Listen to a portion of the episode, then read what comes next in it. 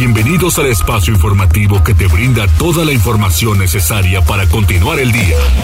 Mariloli Pellón, Osair Viveros y el mejor equipo de reporteros y especialistas son tu enlace con lo más relevante de Puebla, México y el mundo. Tribuna PM, tu enlace.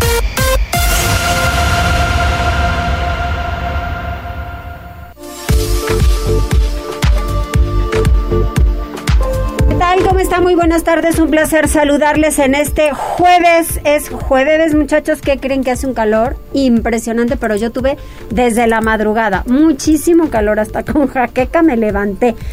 Pero, pues bueno, esas son las condiciones que prevalecen ahora con este clima. ¿Cómo están en cabina? ¿Todo en orden? ¿Todo bien? Ay, tú, Condor, ¿no tienes calor con tu sudadera?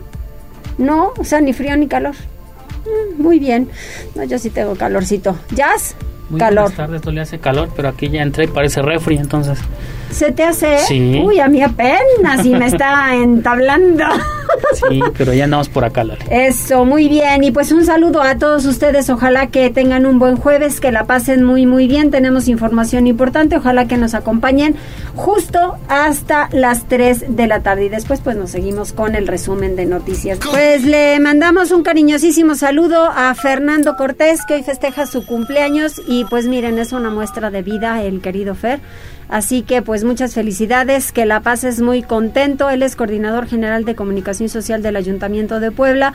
Hoy en su cumpleaños, qué bueno que lo puedas contar, que lo festejes y que sea mucho Fer. La, la vida así se festeja ahora y más cuando estamos hablando de una pandemia tan especial como ha sido la del coronavirus y que le ha quitado la vida a gente de todas las edades.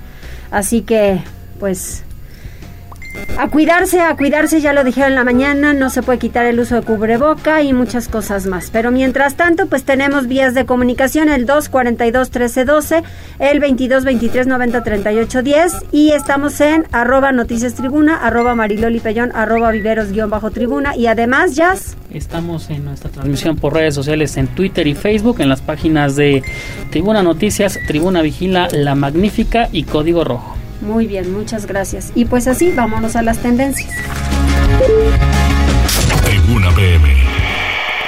Adelante, Jazz, ¿qué hay? Muchas gracias, Loli. Fíjate que el día de ayer el presidente Andrés Manuel López Obrador dijo que el próximo lunes 21 de marzo, que es el día que se inaugura el aeropuerto internacional Felipe Ángeles, Sí. eh, eh, bueno, pasará la noche en Palacio Nacional porque el plan era pasar en un, bueno, pasar esa noche en un hotel cercano a este nuevo aeropuerto, pero ese ese hotel todavía no está terminado. Entonces dijo que va a pasar la noche en Palacio Nacional y en punto de las 5 de la madrugada eh, partirá o se dirigirá hacia donde está este nuevo lugar y dice que hará entre 30 y 40 minutos de viaje para demostrar que va a ser de fácil acceso llegar al aeropuerto Felipe Ángeles y ante esto Google Maps se ha hecho tendencia en redes sociales. ¿Por qué? Porque la, esta aplicación y esta, este, esta plataforma donde te indica eh, mapas de todo el mundo y los eh, el cálculo del tiempo que puedes recorrer, Sí. dice que, eh, bueno, estima que desde Palacio Nacional hasta el aeropuerto Felipe Ángeles se hace alrededor de 50 minutos y máximo de una hora cada 10 minutos.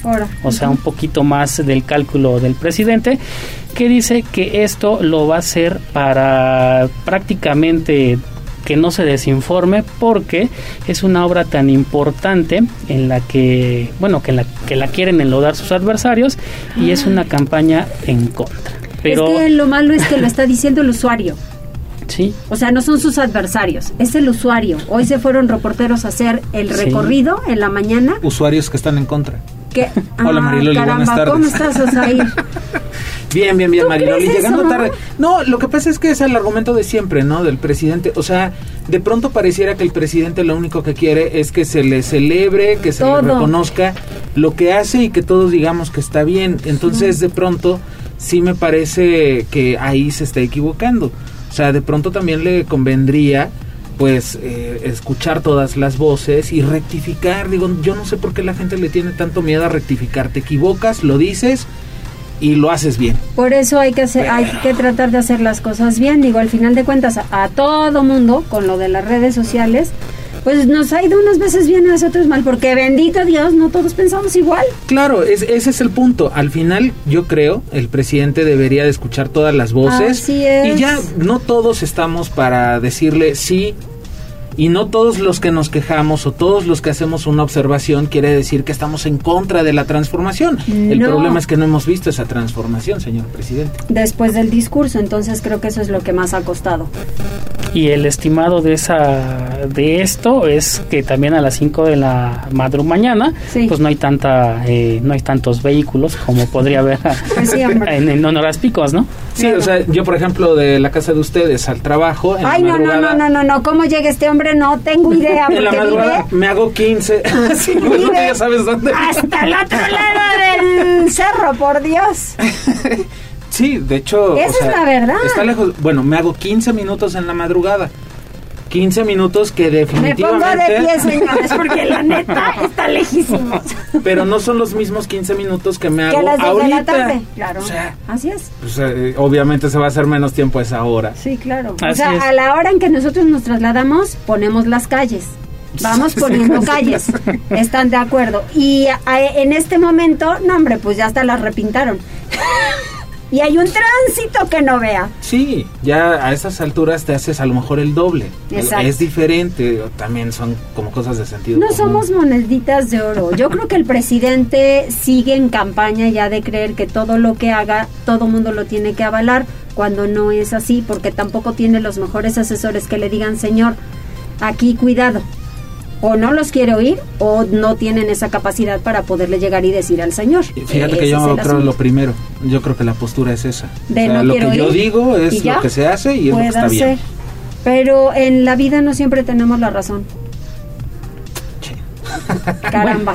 ¿Qué más, Jazz? Otra tendencia que les presento es que la madrugada de este viernes 18 de marzo se podrá observar una de las 10 lunas llenas restantes del 2022. Ay, qué se, padre. se trata de la, bueno, la luna, la luna llena de marzo, también conocida como la luna de gusano, y el punto máximo eh, a la hora de México será a la 1.18 de la madrugada y la única condición para verla es que no esté nublado.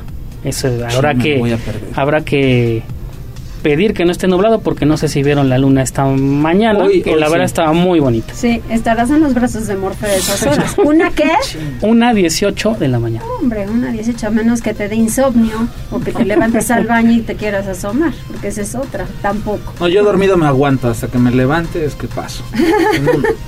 Y sí, y mira, cerramos con este dato interesante, la verdad, un- una buena noticia, y es que la arquitecta mexicana Frida Escobedo fue elegida para diseñar la sala de arte moderno y contemporáneo del Museo Metropolitano de Arte de Nueva York.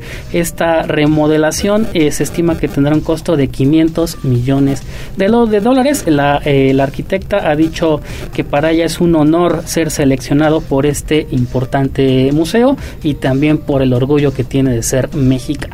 Muy bien. Y hasta aquí lo más importante que, te- que tenemos en Tribuna Noticias. Muchísimas gracias, Jazz. De nada. Y vámonos con la información, ¿te parece? Vamos con la, infor- eh, con la información, Mariloli, porque detectaron que 179 municipios no tienen atlas de riesgo. Es necesario que Protección Civil pues haga visitas al interior del estado. Pili, ¿cómo estás? Muy buena tarde.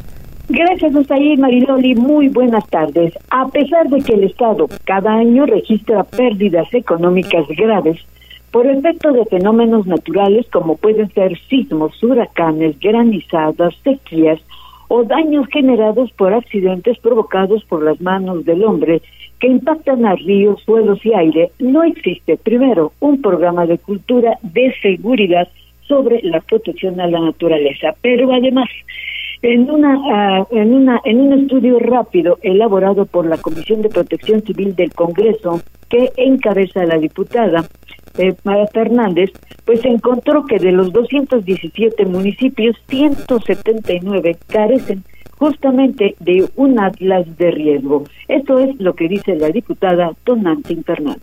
Nuestro Estado nos coloca a todos y a todas en una situación vulnerable, dadas sus condiciones geográficas, orográficas, así como la actividad volcánica y sísmica a la que nos encontramos expuestos.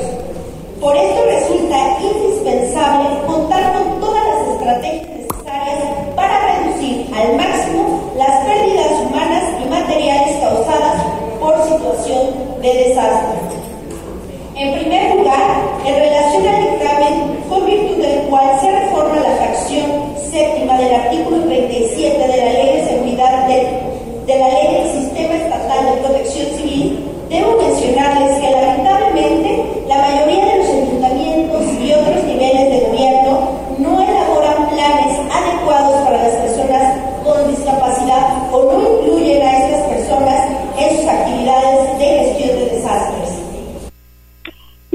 además de encontrar que 179 municipios, bueno, pues carecen de un atlas de seguridad, también señala que 8 de cada 10 carecen de estos atlas que les permita enfrentar la activación de agentes perturbadores como es la explosión, los sismos u otros fenómenos que cada año se registran.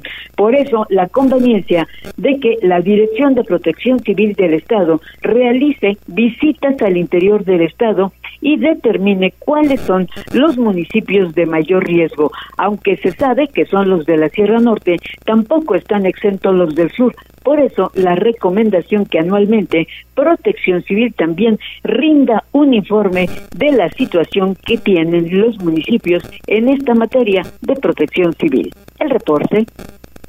Muchas gracias, Pili. Vamos ahora con Liliana Tecpanecatl, porque sin daños materiales tras caída de granizo en municipios poblanos y falta solamente revisar cultivos. Liliana, qué atípico está todo. Sí, la verdad es que nos ha sorprendido las lluvias y sobre todo el granizo, Marilori. Pues mira, Ana Lucía Gil Mayoral, secretaria de Gobernación de la entidad, informó que de acuerdo a reportes de protección civil estatal, no hubo afectaciones materiales tras la caída de granizo la tarde del miércoles de esta semana en al menos seis municipios poblanos. Este fenómeno se presentó en Ciudad Cerdán, La Chichuca, Soltepec, Rafael Lara Grajales, San José Chiapa y Esperanza. La funcionaria estatal agregó que este mismo jueves iniciarán los recorridos por parte de la Secretaría de Desarrollo Rural para determinar si el granizo afectó cultivos. Escuchemos. Sí, hubo caída de granizo. Los municipios que lo sintieron fueron en Ciudad Cerdán, en Tlachichuca, Soltepec, en Rafael Lara Grajales, San José Chiapa y Esperanza. No hubo afectaciones a la población y a las viviendas. Hoy se hacen los recorridos por parte de la Secretaría de Desarrollo Rural para identificar si hay reportes de daños en cultivos. Aquí lo importante es seguir las recomendaciones que les hace Protección Civil y los alertamientos que hace a través de sus boletines meteorológicos. La funcionaria comentó que se mantiene contacto permanente con las autoridades locales para que a su vez ellos establezcan las medidas necesarias de prevención ante la advertencia de que las lluvias en Puebla continúen a fin de salvaguardar a la población. Ese es el reporte. Muchas gracias, Liliana. Sí, la verdad es que mira, ayer incluso que fue el evento de la Magnífica en San Andrés Cholula, sí. Eh, llegamos y empezó a llover. Dijimos, ya, esto no se llenó, porque empezó a llover fuerte pero afortunadamente se quitó y ya después hacía un montón de frío, eso sí. Y es que en algunas zonas ha amenazado con llover más fuerte y no lo hace. Pero en otras dice, quítate que ahí te voy. Es mi lugar, dice el granizo y la lluvia también. Vamos con Gisela. El gobierno municipal va a desplegar 150 policías durante el encuentro Puebla Santos que se lleva a cabo mañana en punto de las 9 de la noche en el Estadio Cuauhtémoc. Gisela, ¿cómo estás? Buena tarde. Osair, te saludo con mucho gusto, igual que nuestros amigos del auditorio, y así es. Confío mucho en los poblanos y en las poblanas que tendremos un comportamiento a la altura y no tengo la menor duda que recuperemos el liderato y también ganaremos el campeonato. Así lo aseveró el alcalde Eduardo Rivera Pérez al informar que desplegarán 150 policías durante dicho encuentro. Luego de los hechos violentos en el Estadio Corregidor el pasado 5 de marzo, el edil puntualizó que ha mantenido reuniones con la directiva del club y también con gobierno del estado, eso a través de las secretarías de seguridad de ambos niveles para mantener la paz y el orden durante los encuentros locales de fútbol. Por ello anunció que aunado a los elementos de seguridad privada que contrata la directiva del equipo blanquiazul, desplegarán 150 elementos policíacos para garantizar el bienestar de las y los aficionados. Además dijo que el gobierno de la ciudad continuará implementando el juzgado cívico itinerante dentro del Coloso de Maravillas para sancionar cualquier falta de manera inmediata. Rivera Pérez aseguró que hay totalmente todas las condiciones de seguridad por las medidas que se acordaron tomar como la restricción en la venta de bebidas alcohólicas, también la ubicación de las barras y evitar que se encuentren en donde estén niños y familias principalmente. Es así, Osair, que este día aseveró el alcalde que desplegarán a los 150 elementos durante el encuentro Puebla contra Santos, pero además se implementará este juzgado cívico itinerante y también eh, verán que pues los guardias privados de seguridad que contrata el mismo estadio cumplan con las medidas de protección civil y pues otras se implementan al interior. El reporte. Pues sí, sí está. Muchas Desde gracias, Gisela. importante, ¿no? Sí, de pronto dirán 150 elementos para, para el estadio, para el partido, son pocos. No, hay que sumarle la seguridad privada del estadio, hay que sumarle los policías estatales, porque también el gobierno tiene un operativo en la zona, así que eso va a estar muy completo. Y bueno, lo que nos decía Gisela sobre este juzgado cívico itinerante es lo que conocíamos anteriormente como los juzgados calificadores. Así es. En este momento, bueno, pues ya de, eh, me parece que desde principios del año el ayuntamiento ya los tenía operando en la zona del estadio precisamente para evitar todas estas situaciones. Pues mira, ojalá, y al final les voy a decir algo, si, si sigue el mismo, eh, la parte del reglamento en el que te quitan hasta unos Kleenex, pues hay que tomarlo así. No vayan con cinturón porque se los van a quitar y luego se están enfadando. ¿Y si se me cae el pantalón, ¿cómo hacemos? Pues búscate uno con resorte, hijo. Va- llévense unos, llévense unos pants y este que vayan muy ajustados. Sí, ¿verdad? bueno, ahorita ya con mi panza es imposible que me caiga el pantalón, pero no me acostumbro sí, a, Le voy a decir a tu cinturón. mujer que ya te ponga dieta. y entonces el asunto está en que no dejan entrar con cinturón. Por favor, no lo lleven. Yo ya vi una bronquilla por ahí cuando se les fue en algún momento en el estadio este con unos que llevaban el cinturón. Por favor, no lo haga. Juego limpio. Juguemos así. Sí. Juego limpio adentro y afuera de la cancha. Y bueno, vamos con, Alfredo. información de seguridad. Fíjate que encontraron colgado el cadáver putrefacto de una persona. Esto en la colonia Guadalupe Hidalgo, al sur de la capital poblana. Alfredo, anduviste por la zona. ¿Cómo estás? Muy buena tarde.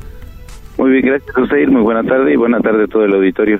El reporte eh, de esto fue al 911 por parte de vecinos de la avenida Cuauhtémoc, quienes indicaron que del interior del departamento 767-A emanaba un olor fétido, aunado a que hacía días no veían al vecino de este de este departamento. Por ello, elementos de la Secretaría de Seguridad Ciudadana de Puebla se trasladaron hasta este punto, en donde luego de una revisión al domicilio, confirmaron que el, el fallecimiento de un hombre de aproximados 38 años que fue encontrado al interior del departamento suspendido por el cuello, ya en estado de descomposición.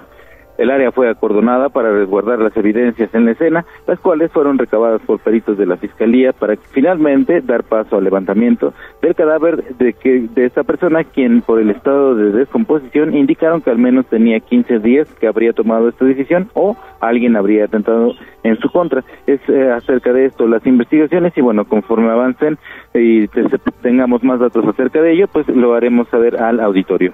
Ah, La información.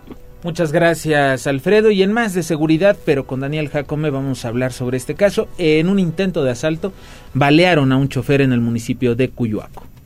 A primeras horas de este miércoles, el chofer de una camioneta fue baleado durante un presunto intento de asalto. El robo no se consumó. De acuerdo con el afectado, este se encontraba conduciendo la camioneta cargada con mercancía no especificada sobre la autopista de Ciutlán Virreyes cuando al llegar a la altura de la comunidad de San Andrés Payuca fue interceptado por sujetos armados quienes intentaron despojarlo de la unidad. Sin embargo, el conductor se resistió al asalto y recibió al menos un impacto de arma de fuego, tras lo cual los delincuentes se dieron a la fuga. Posteriormente, el baleado recibió auxilio por parte de transportistas que conducían por la zona, quienes dieron aviso a los servicios de emergencia. Al lugar arribó personal de la Guardia Nacional de Carreteras, quien solicitó una ambulancia que trasladó al afectado a un nosocomio, donde su estado físico se reporta como grave.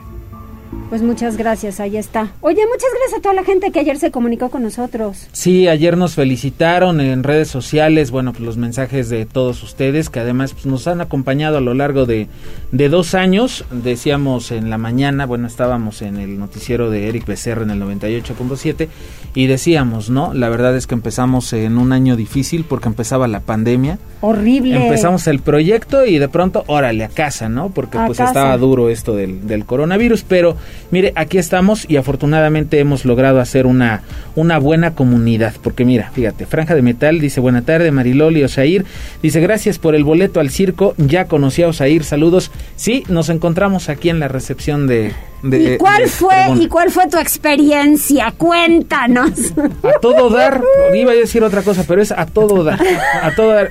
Franja de Metal va a decir si sí o no. Ajá, bueno. ¿No lo crees? Órale. Creo que nada más llegamos a los dos años. ¿eh? No, sí es muy grato, es muy grato. Cosme Herrera dice felicidades, apreciamos mucho su profesionalismo para informar. Abrazo a todo el equipo. Muchas gracias, Cosme. Y también nada más. Y nada más. Y Pero en redes más. sociales ayer, a todas las personas que nos dejaron un mensaje de felicitación, obviamente Muchísimas a gracias. todo el equipo de reporteros, de reporteras, a Jazz en la transmisión de redes sociales. Decíamos también al equipo que Claro. poco a poco este pues se ha ido saliendo de la empresa, pero que formaron parte de un fuerte Así abrazo. es, a Cóndor, a Avi, desde luego, eh, que los lunes está Tomás cuando Cóndor decide irse a vivir la vida. Este, ¿cómo se llama la otra chica que también ha estado con nosotros? Que- Aura. Aura, eh, ¿quién más ha Michelle estado? Pie- Mitch Piedras Mitch también. Piedras también. En fin, la verdad es que siempre lo digo, cuando estamos en televisión, los que estamos en pantalla, no somos ahora sí que las estrellas marineras. Hay todo un equipo que hace todo el trabajo y en el que colaboramos todos para que puedan hacerse las cosas. En radio es exactamente lo mismo. Y mira, también eh, Miguel Ángel Popoca a través de la línea de WhatsApp dice buenas tardes, reportándome y listo para escuchar el programa. Saludos Mariloli y a todos en cabina. Bueno, pues yo, yo mandé saludos hace unos momentos por el cumpleaños de Fernando Cortés, eh, a quien me da mucho gusto el ver Recuperado. recuperado porque ya les decía tuvo tuvo covid estuvo sumamente complicado se aferró a la vida y pues así estaba. Pero también va la otra parte de la moneda en donde pues hay unas personas en las que llevan mucho tiempo enfermas y en algún momento pues deciden partir. Y es el caso de la señora Medellín Gitani de Geitani. Y pues le mandamos un cariñosísimo saludo a todos sus hermanos, a, al güero, a Emilio, Jorge, Pepe Toño, a Tere, eh, también eh, está su hermana eh, Tony, a Tony, la hermana Yamila y eh, pues la verdad es que lo sentimos muchísimo, un fuerte abrazo, eh, con el cariño de siempre para la familia Gitani y que en paz descanse. Oye, antes de irnos rápidamente a la pausa, fíjate que en la mañana eh, se comunicó una persona a la línea en cabina al 242-1312 en el noticiero Sí. y estaba pidiendo ayuda, eh, era un servicio social. El señor Gerardo Martín Hernández eh, pedía apoyo para una despensa, para alimentos, porque Sí. dice que por la pandemia y porque es invidente desde hace 10 años, pues necesitaba necesitaba ayuda. Nos dejó sus datos, esto en la colonia San Ramón Cuarta Nueva.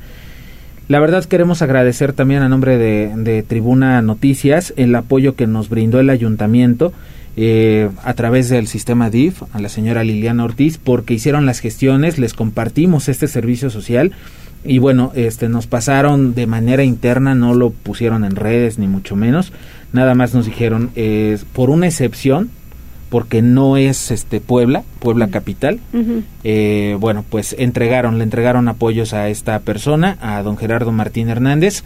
Así que, pues muchas gracias al ayuntamiento, al DIF municipal por el apoyo para esta persona que muy temprano se comunicó para pedir ayuda y ya se la brindaron. Te digo que siempre hay gente solidaria, ¿no? Que Así es. aparte que nos está escuchando y pues que tiene la ayuda necesaria. Vamos a hacer una pausa, volvemos. Enlázate con nosotros.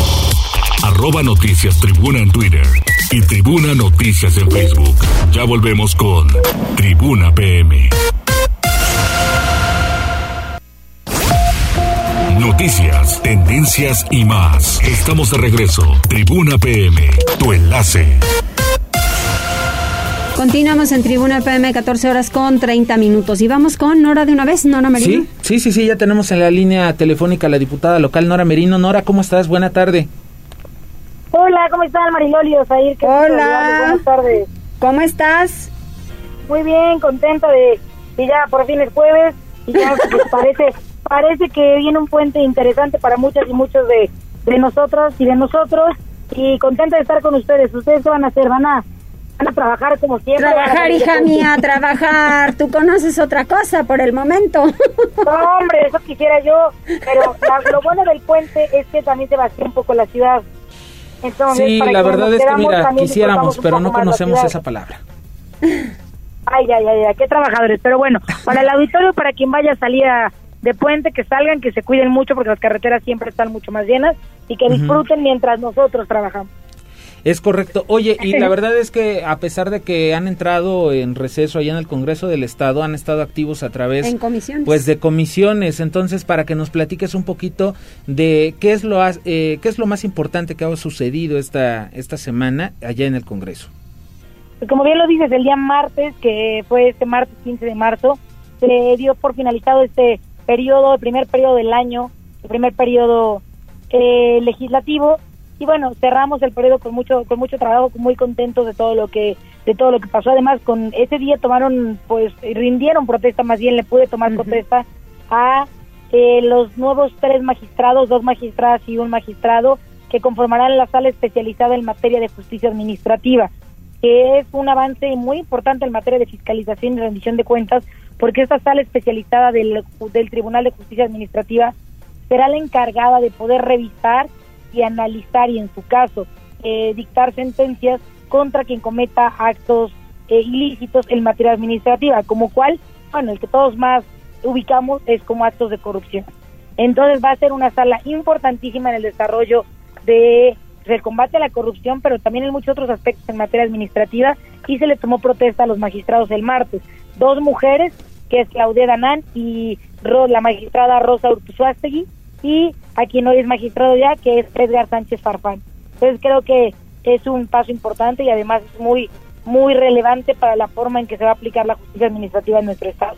Oye, el caso de Claudette, que estaba en transparencia, ¿sí? ¿Ustedes tienen que nombrar a quien se quede en su lugar?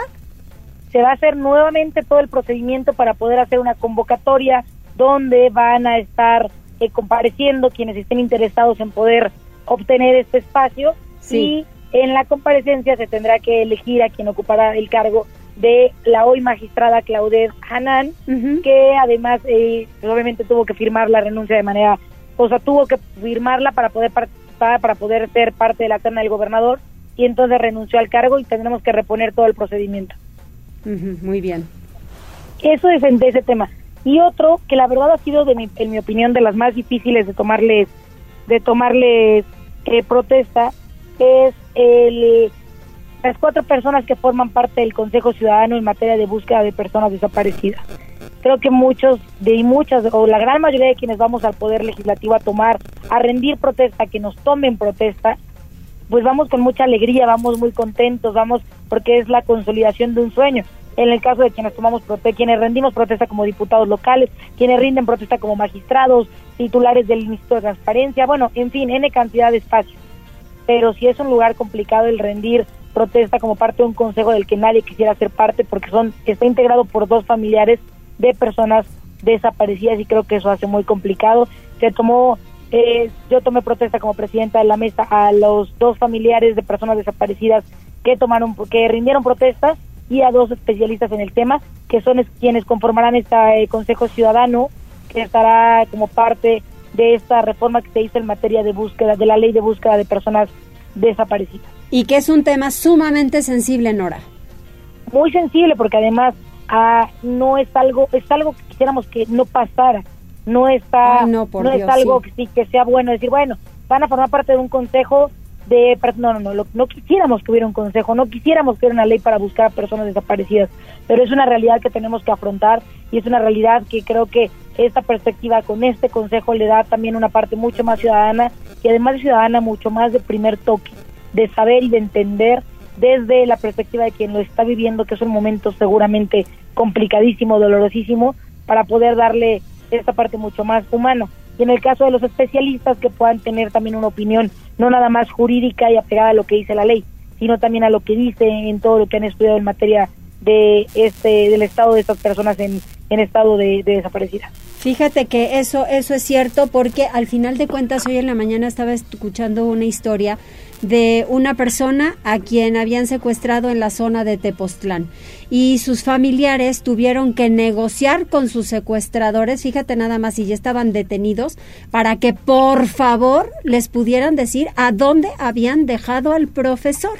Resulta que trata de negociar una deuda en la zona de Tepoztlán y ex policías del lugar lo, de, lo detienen y lo secuestran, ¿no? Pero vienen a tirar el asunto, ¿por qué te lo comento? Porque vienen a tirar sus restos aquí en la zona de Puebla.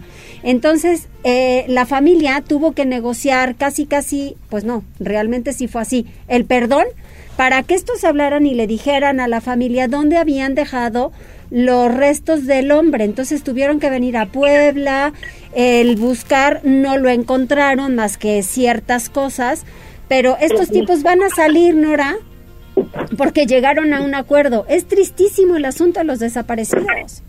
No, es tristísimo y además es, es muy delicado porque hay tantas vertientes en materia de las personas con de, de- de las personas desaparecidas porque hay otros delitos que nacen después, o sea, que, que, que surgen a partir de la desaparición.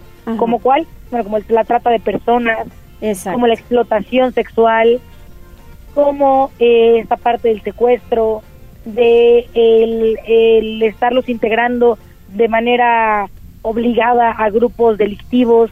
No, la, la verdad el tema de personas desaparecidas es muy, muy, muy delicado.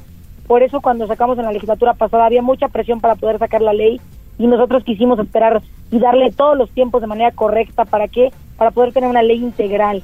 Porque no nada más puedes homologar con la ley federal y pensar que ya está. No, cada estado tiene sus particularidades, sus Exacto. dependencias, tiene que estar recargada de la manera correcta y por eso fue, o sea, tomó tiempo sacarla y además tampoco podemos hacer una ley únicamente pensando desde la experiencia de los colectivos y colectivas, porque no nada más puede ser humana, tiene que ser una ley que esté bien fundamentada en lo que dice la legislación actual, el Código Penal, y que además tenga a todos los involucrados en la mesa. Tiene que estar fiscalía, tiene que son muchos, muchos los temas alrededor de la ley, y creo que la integración de este consejo es eh, extraordinaria.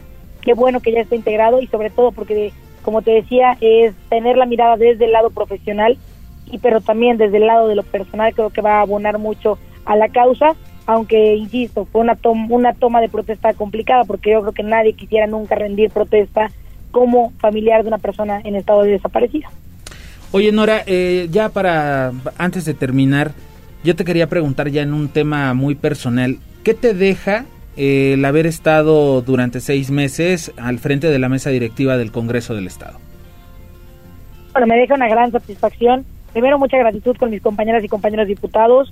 Me deja la satisfacción del deber cumplido, porque al final eh, creo que todos somos, o todos lo que hacemos, desde la trinchera que estemos, desde la persona que está en su casa como jefa de familia, quien está en el campo, quien está en los medios, donde estemos, todos los que hacen, todos hacemos un gran esfuerzo por eh, dejar un mejor, una mejor sociedad, quienes tenemos familiar, familia, obviamente porque nuestra familia se siente orgullosa. En mi caso, tengo un hijo y siempre lo que hago es pensando que lo que se sacrifica, lo difícil que es, porque si es una tarea difícil, es porque quiero que se sienta orgulloso de lo que estamos haciendo por ellos, en mi caso, por él. Y me deja eso, es la segunda mesa directiva que tengo el honor de presidir eh, en mi carrera política y creo que es una mesa que me hace mucho, una mujer mucho más madura. La, la tomé con mucho mayor, eh, mucho mayor, muchas más tablas más bien. Creo que es eso. Y con muchas ganas de repetir, de regresar. A mí la mesa directiva me apasiona. Soy una mujer muy técnica también en lo legislativo. Ya le agarré y la conozco muy bien y creo que la mesa y yo nos llevamos increíble y me deja mucha, mucha satisfacción. Pude tomar, pude eh, tomar eh, cuenta del informe del gobernador.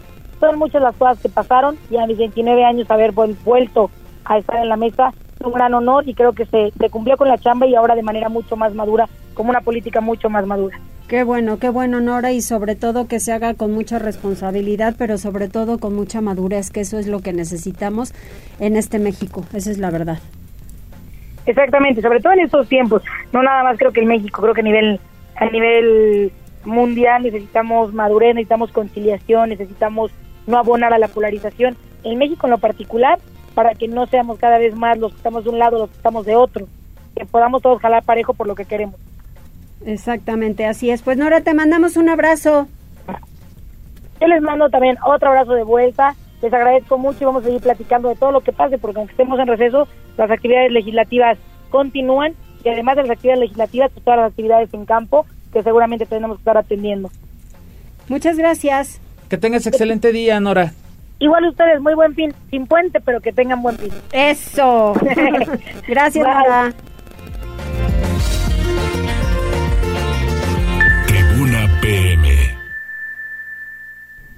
¿Ya tenemos al primer ganador o qué? Sí, ya tenemos el primer boleto, a ver quién es. Es Anet Contreras, ya nos mandó su fotografía desde la rampa, me parece. No, cabecera debe ser sur o norte, pero ya tenemos ganador. Hasta se sabe el interior del Contreras. estadio ya. Así Ya. es. Claro, ¿Qué tal, eh?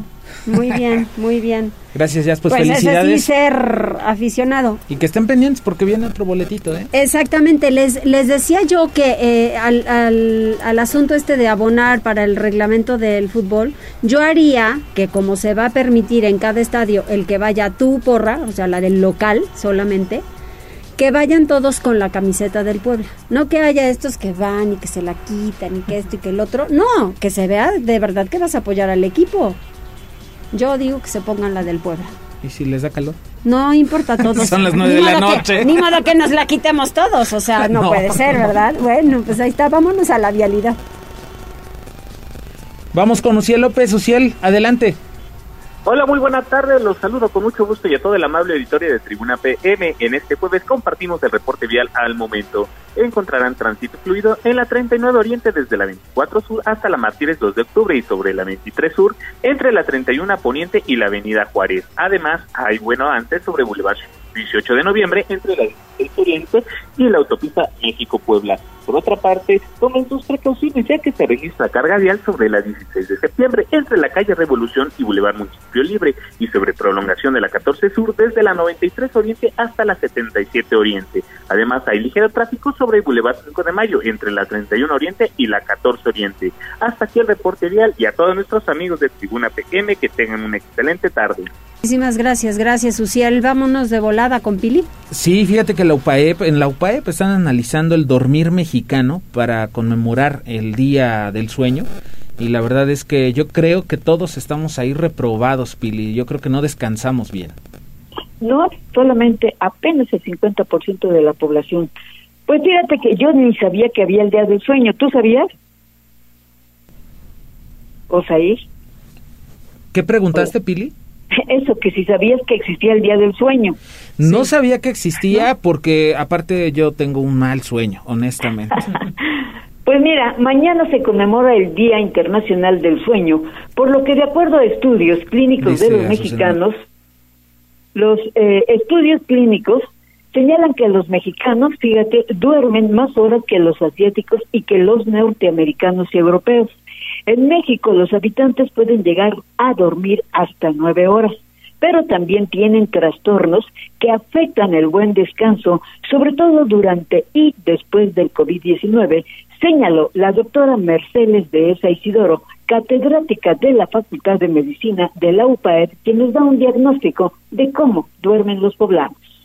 Pandemia sufrían 45% de la población este tipo de, de- enfermedad. Ahora, actualmente, después de dos años de pandemia, el 50% de la población mexicana. Si nos vamos a datos estatales, en Puebla, eh, anteriormente tenía una alteración, lo- los poblanos en sí presentaban un 40% de este tipo de, anomalía. Ahora es el 42%. Y este, y bueno, hay muchos tipos de trastornos. Vamos a hablar de eh, uno de los que es más común, que es el insomnio, el no poder dormir. Este, también existen otros, como es la apnea del sueño, que ahí el problema son que hay patrones anormales de la respiración durante la etapa del sueño. Tenemos también la narcolepsia, que es menos común, eh, aproximadamente ahí, esa, eh, normalmente la población mexicana pues está afectada en un 5, un 10%. Tenemos también este, el síndrome de piernas inquietas, que es ese impulso de movilizar las piernas durante la noche y que principalmente eh, es, eh, digamos, quien lo presenta son pacientes diabéticos. Entonces, Bueno, pues son muchos, muchas las variedades de sueño que tenemos los mexicanos y los poblanos. Sin embargo, recomienda que en el día del sueño, pues lo más recomendable es que la gente aprenda a dormir. Sobre todo, evitar el contacto con aparatos electrónicos, la televisión, el celular, la- en fin, todos los aparatos electrodomésticos con los que vivimos cotidianamente hasta 10 horas al día y que lo recomendable es que por la noche pues los dejemos y si de ser posible una hora antes de dormir porque eso va a relajar más a la persona. Así que en el Día Internacional del Sueño, la recomendación es buen dormir. El reporte.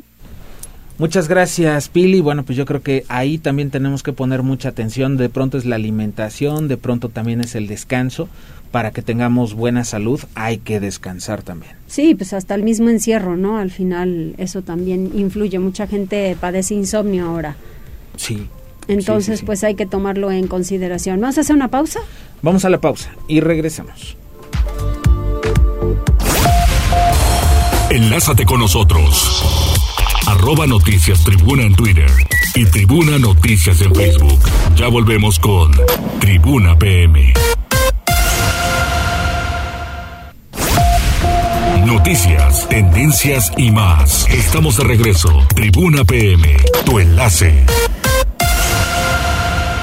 Continuamos, 14 horas con 51 minutos. Pili Bravo, en el mes de la mujer, además de alertas de género, se deben emitir alertas de cáncer y otras enfermedades, señala el ginecólogo Gerardo Domínguez. Adelante, Pili. Gracias. En los eventos conmemorativos del Día de la Mujer, también se deben tratar los temas de salud, porque las mujeres experimentan problemas y enfermedades exclusivas de su género, desde el embarazo, la menopausia, hasta enfermedades ginecológicas como pueden ser los fibromas uterinos, los trastornos del piso pélvico o el cáncer. Esto lo señala el doctor Gerardo Domínguez Lozano al recordar que el cáncer de mama es un tumor maligno frecuente en las mujeres en países desarrollados, pero también como el nuestro. De acuerdo a la Organización Mundial de la Salud, es conveniente, pues, tener que prevenir a la población desde los 18 años, porque si se detecta a tiempo, se puede curar. Esto es lo que dice.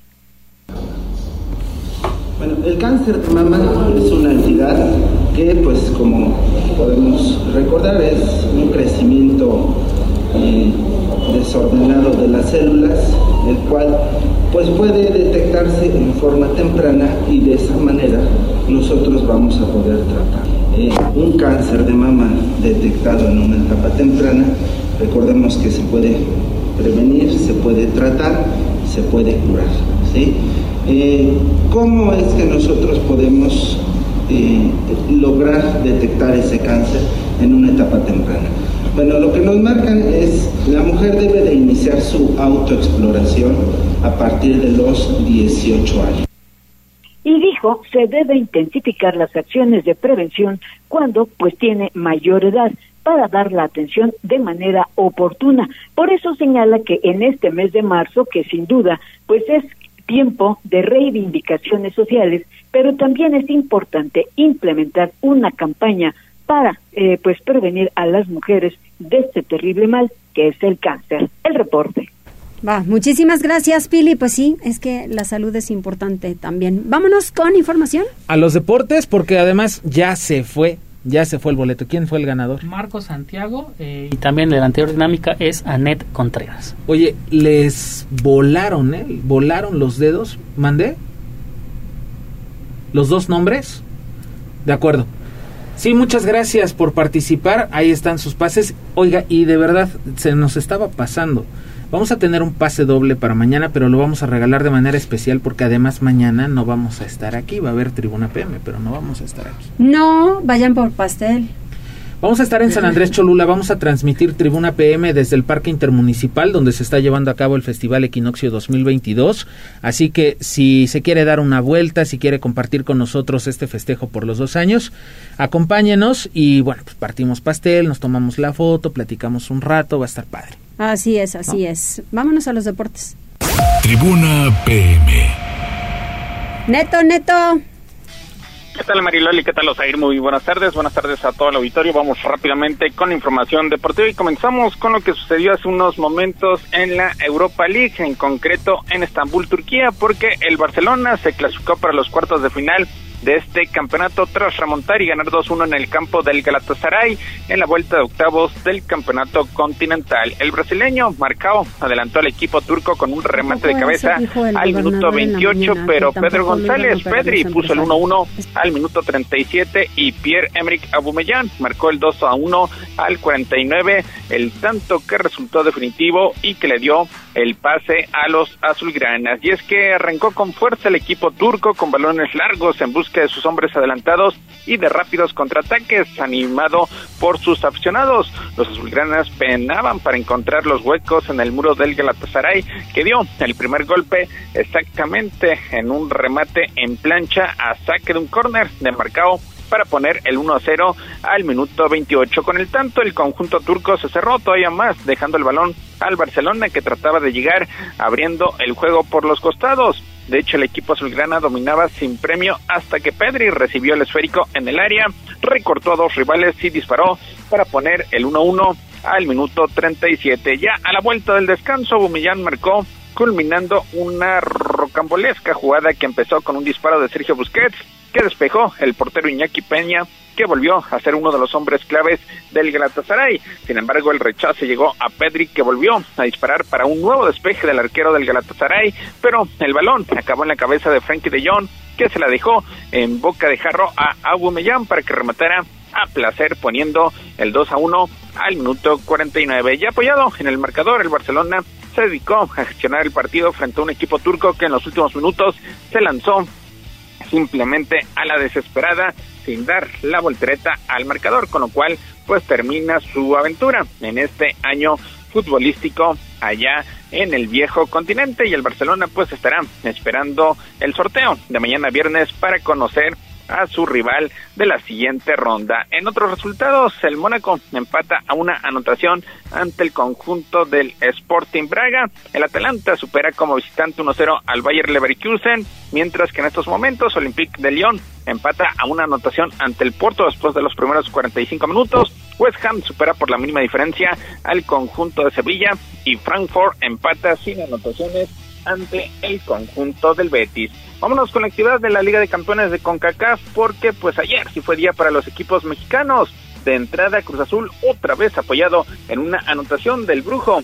Uriel Antuna pues termina empatando a una anotación como visitante ante Montreal y gracias a la victoria que había conseguido en el duelo de ida celebrado en el Estadio Azteca la semana pasada, pues consigue avanzar a la ronda de semifinales con un global de dos tantos a uno. A segunda hora, hazaña remontada por parte del conjunto de los Pumas que perdían por marcador de 3 a 0 y remontaron, consiguieron un 3 a 0 apoyados precisamente con el doblete por parte de Dineno y una anotación más por parte de Sebastián Saucedo para eh, obligar a que se disputara la tanda de penales. Ahí Talavera fue factor por parte del conjunto universitario y tuvo que ser otra vez el argentino Dineno quien convirtió el tanto decisivo para que los Pumas dejaran en el camino a New England Revolution. Hoy el León tratará de hacer lo mismo ante el conjunto de Seattle Saunders, remontar una desventaja de tres anotaciones. Mariloli, Osair, hasta aquí lo más relevante en materia deportiva. Muchísimas gracias, Neto.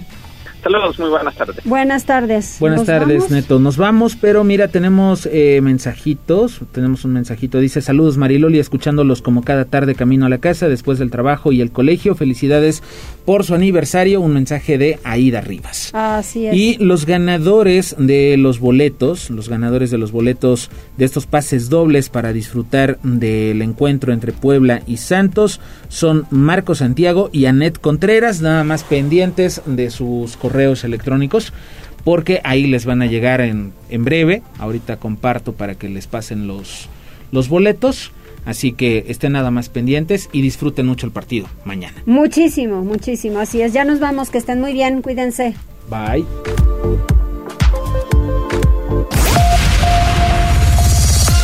Gracias por enlazarte con nosotros. Seguimos informándote vía redes sociales. Arroba Noticias Tribuna y Tribuna Noticias en Facebook. Tribuna PM es un producto de Tribuna Comunicación. Fuerza en medios.